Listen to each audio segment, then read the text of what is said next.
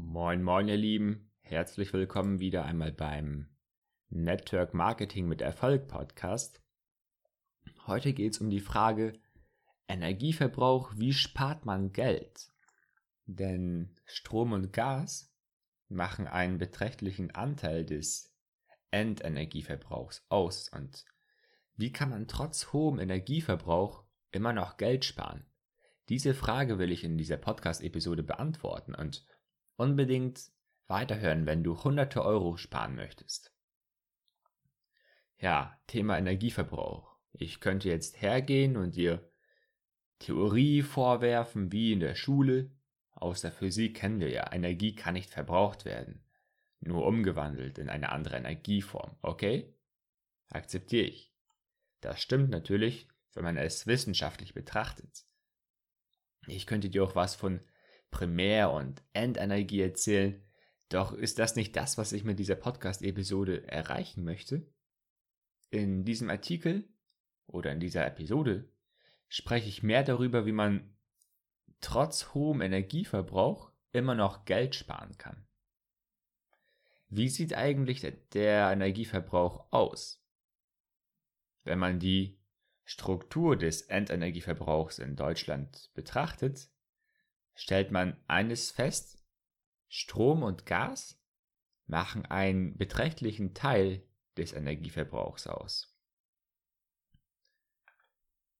Gerade im Hinblick auf Trends wie die E-Mobilität wird der Stromverbrauch meiner Ansicht nach immer weiter ansteigen. Busse fahren elektrisch angetrieben inzwischen, also es gibt einige, die auch schon elektrisch fahren. Und auch die E-Autos sind immer mehr im Kommen. Energieanbieter sind dabei, immer mehr Ladesäulen aufzurichten. Und steht diese Infrastruktur erst einmal, dann werden sicherlich noch mehr Menschen auf ein Elektroauto umsteigen. Vor allem, wenn die Technologie sich noch weiter fortentwickelt, sodass die Batterien eine größere Reichweite erlangen. Das ist ja jetzt immer noch so ein Problem, dass die Autos nur einige wenige hundert Kilometer kommen und danach schon wieder aufgeladen werden müssen. Also wie ihr seht, der Trend geht meiner Meinung nach zu höheren Stromverbräuchen in der Zukunft. Die Industrie versucht zwar durch energiesparende Technologien entgegenzuwirken, durch Kühlschränke mit A und sowas. Ob das am Ende wirklich so viel Energie sparen lässt? Ich will keine Zweifel sehen, aber einfach mal eine Frage an dich. Hast du Erfahrung mit solchen neuen Geräten? Hast du Energiekosten dadurch gespart? Schreib mir gerne. Ich will gerne deine Meinung hören dazu. Wie kann man nun Geld sparen, trotz hohem Energieverbrauch?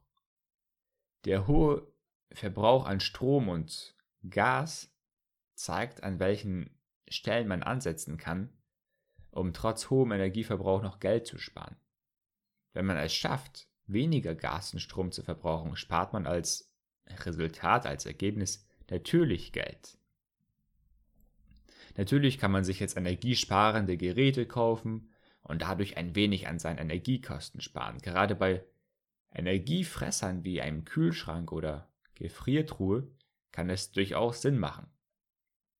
Manchmal hilft es auch, den Kühlschrank anders zu platzieren, also etwas von der Wand wegzurücken und natürlich nicht in der Nähe einer Heizung hinzustellen.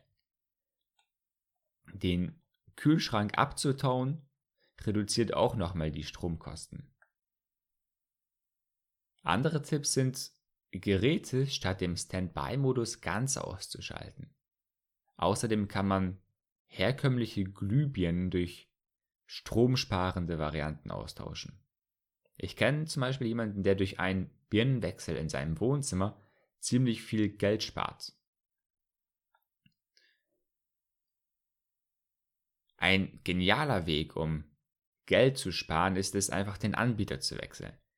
Die Gaspreise, die scheinen zu sinken, doch der Strompreis, der erkennt fast nur die Richtung oben, aufwärts nach oben. Hier lässt sich eine Menge Geld sparen wenn man den Anbieter wechselt. Und die Energiebranche bietet alle Möglichkeiten dafür. Denn viele Menschen in Deutschland, die zahlen viel zu viel für ihr Strom. Sei es aus Unwissenheit oder schlicht aus Bequemlichkeit, um sich damit auseinanderzusetzen.